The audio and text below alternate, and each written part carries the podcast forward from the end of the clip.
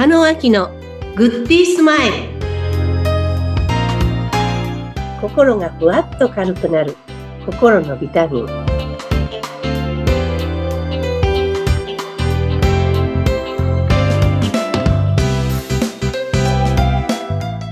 皆さんこんにちは。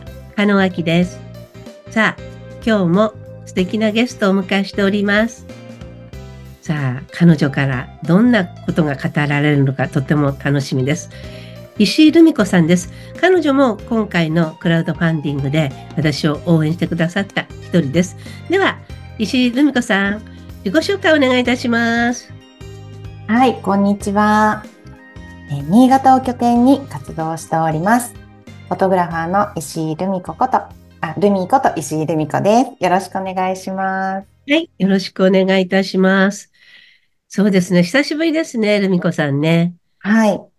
ルミ子さんとは3年ぶりうん。はい。ね、今、新潟にお住まいなんですけど、はい。ルミ子さんと出会ったのは、なんと、福岡でしたっけ？九州、うん、うん、うん。金曜家のコミュニティで、はい、セミナーをさせていただいたときに参加してくださったんですよね。すごくあの時の初対面の印象を覚えてますが、はい。フォトグラファー、あれから3年経ちました。今どんなお仕事をしてるのかっていうことと、その、どうしてフォトグラファーになったのかっていうのがすごい今日聞いてみたいんですけども、いいですか？質問させていただいて。はい、大丈夫です。じゃあお願いします。はい。えー、私はもともと、あの、写真は趣味でやってたんですけれども、お仕事として始めたのは、えー、約8年前になります。はい。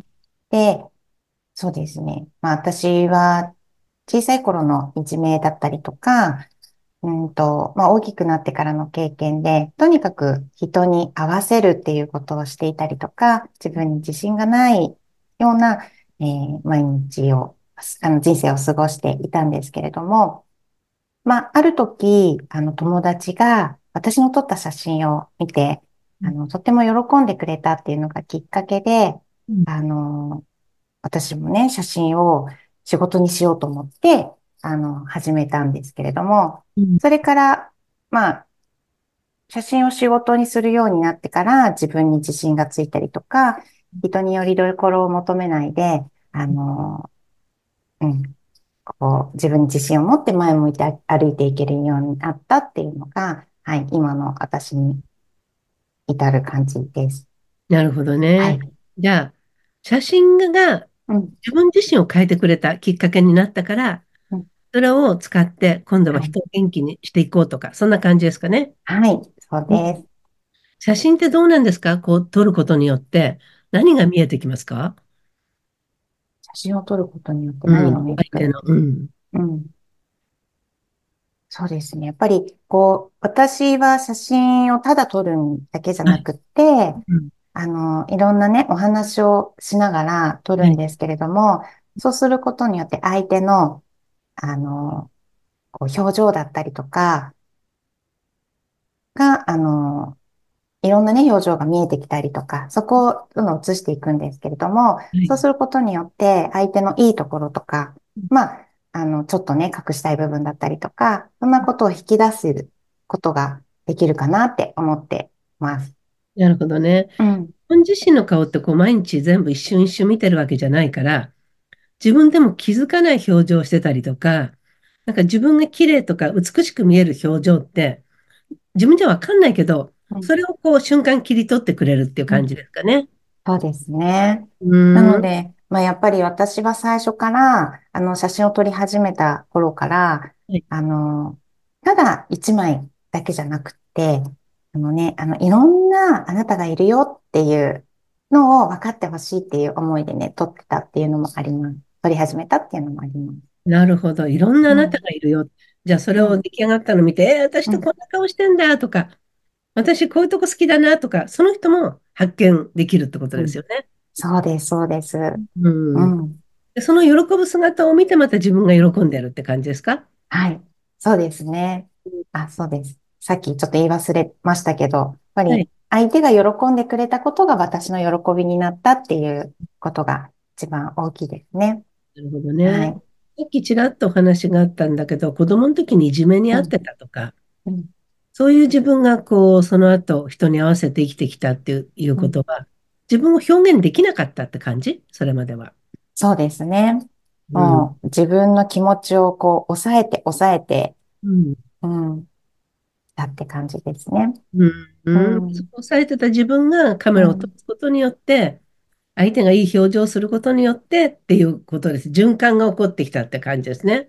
そうですね。うん。その、まあ、私も自分の中に自分の喜、よりどころを見つけたっていう感じでした。ああ、なるほど。それは大きいよね。自分自身の拠り所か。うん、なるほど。なので、目の前のいる人も自分自身の拠りこ、拠り所を見つけてほしいって感じ？そうですね。うんもうこう、外にうん。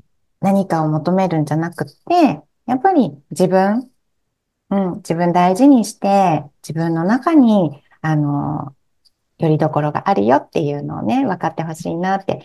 やっぱり自分のこと好きじゃないっていう人が多いですし、私自身もやっぱりそうだったので、もっともっと、あの、自分のことね、好きになってもらいたいなっていう思いで、私はいます。うん、なるほど。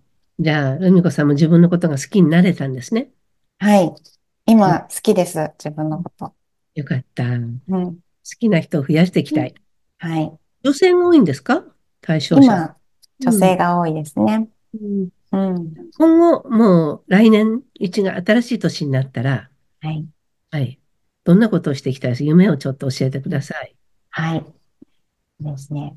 あの、今は、えー起業家さんに向けてのプロフィール撮影だったりとか、まあ一般的な方のプロフィール撮影が多いんですけれども、まあ、今、先生にお話ししたように、あの、自分を好きになってもらいたいとか、自分のことを表現したいっていう人に向けて、私は今写真だけで引き出すことをしてるんですけれども、その写真と、まあ、コーチングっていうかセッションとかも合わせて、その人たちを、えー写真以外でも引き出すことを、えー掛け合わせてやりたいなって思っていることと、あとは、まあ、あの自分が最後を迎えた時に、ぱり私は私でよかったって思えるような、あの、人生をね、送ってもらいたいなっていうことの、えーきっかけになるように、まあ、50代以上の方にもぜひぜひ写真をね、撮ってもらいたいなっていううん、まあ、50代